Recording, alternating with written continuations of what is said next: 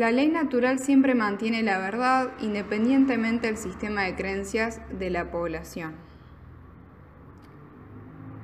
Eh, las creencias son irrelevantes, al igual que las leyes de la naturaleza tales como la gravedad, la inercia, la termodinámica o el electromagnetismo funcionan independientemente de las creencias humanas. El funcionamiento de la ley natural no depende de que creas en ella para descubrirla y conocerla. Como la ley natural está ya en efecto, la diferencia entre el bien y el mal no depende de las creencias de nadie. Eso significa que no importa cuánta gente acuerde que un mal puede ser convertido en un bien derecho o un bien derecho en un mal. Hay verdades eternas que necesitan ser comprendidas. Podemos creer que podemos hacer eso y actuar como tal, pero la realidad es que no puede ser hecho de verdad, ya que un bien derecho siempre seguirá siendo un bien derecho y un mal siempre seguirá siendo un mal. Desgraciadamente, muchos seres humanos creen erróneamente que es moralmente posible para ellos crear y delegar derechos bienes que no existen, o quitar bienes derechos reales de la gente que sí existen ante la duda de si una acción está o no en armonía con la ley natural, podemos visualizar el escenario de un planeta en el que haya solo dos personas. El comportamiento visualizado en esta situación sigue siendo un bien derecho o un mal, sea cual sea el tamaño de la población y sin importar cuánta gente pueda creer de otra forma. Los impuestos son la reclamación de un grupo de personas que se hacen llamar gobierno de que se les ha dado el bien derecho de confiscar un porcentaje arbitrariamente elegido del producto del trabajo. Es una forma de propiedad em, de otro individuo, esté de acuerdo el sujeto o no.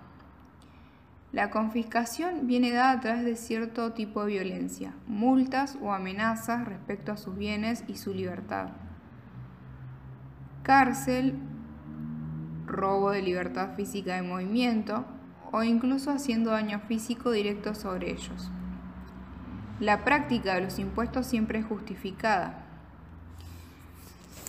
Crean un derecho bien, por aquellos que afirman que esta práctica es necesaria y requerida para defender el bien común. Justificar, del latín deriva de just, que es igual a derecho o ley, más facere, que es igual a crear o hacer. Es decir, crean un derecho o ley.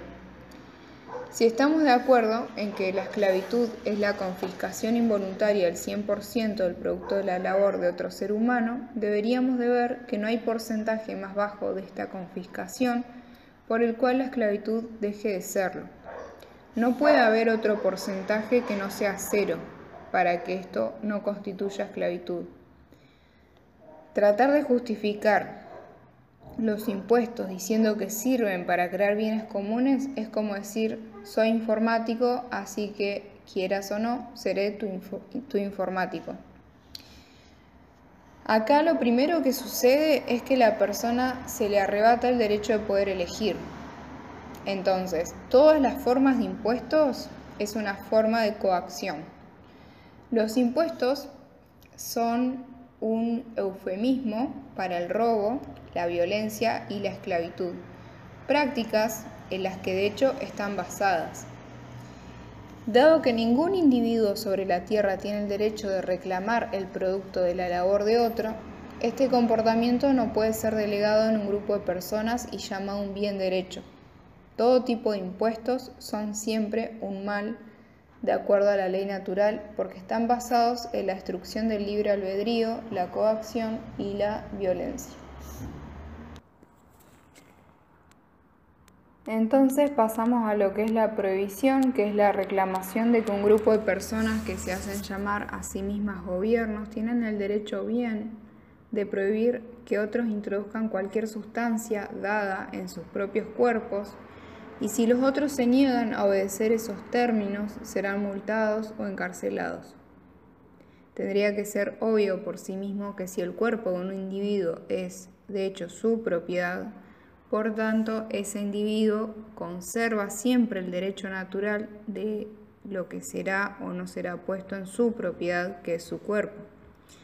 La provisión es meramente una reclamación sobre la propiedad del cuerpo de otra persona, es decir, esclavitud. Por tanto, la prohibición es solo un eufemismo para la esclavitud que está respaldado por la violencia sin importar las justificaciones hechas por aquellos que reclaman que estas prácticas son necesarias para el bien común. Dado que ningún individuo de la Tierra tiene el derecho bien de reclamar la propiedad del cuerpo de otro, este comportamiento nunca puede ser delegado en un grupo y mágicamente ser convertido en derecho bien. Por tanto, todas las formas de prohibición están siempre mal de acuerdo a la ley natural. No importa en relación a qué se trate esa prohibición, siempre hacen uso de la justificación del bien común para que aceptemos la esclavitud.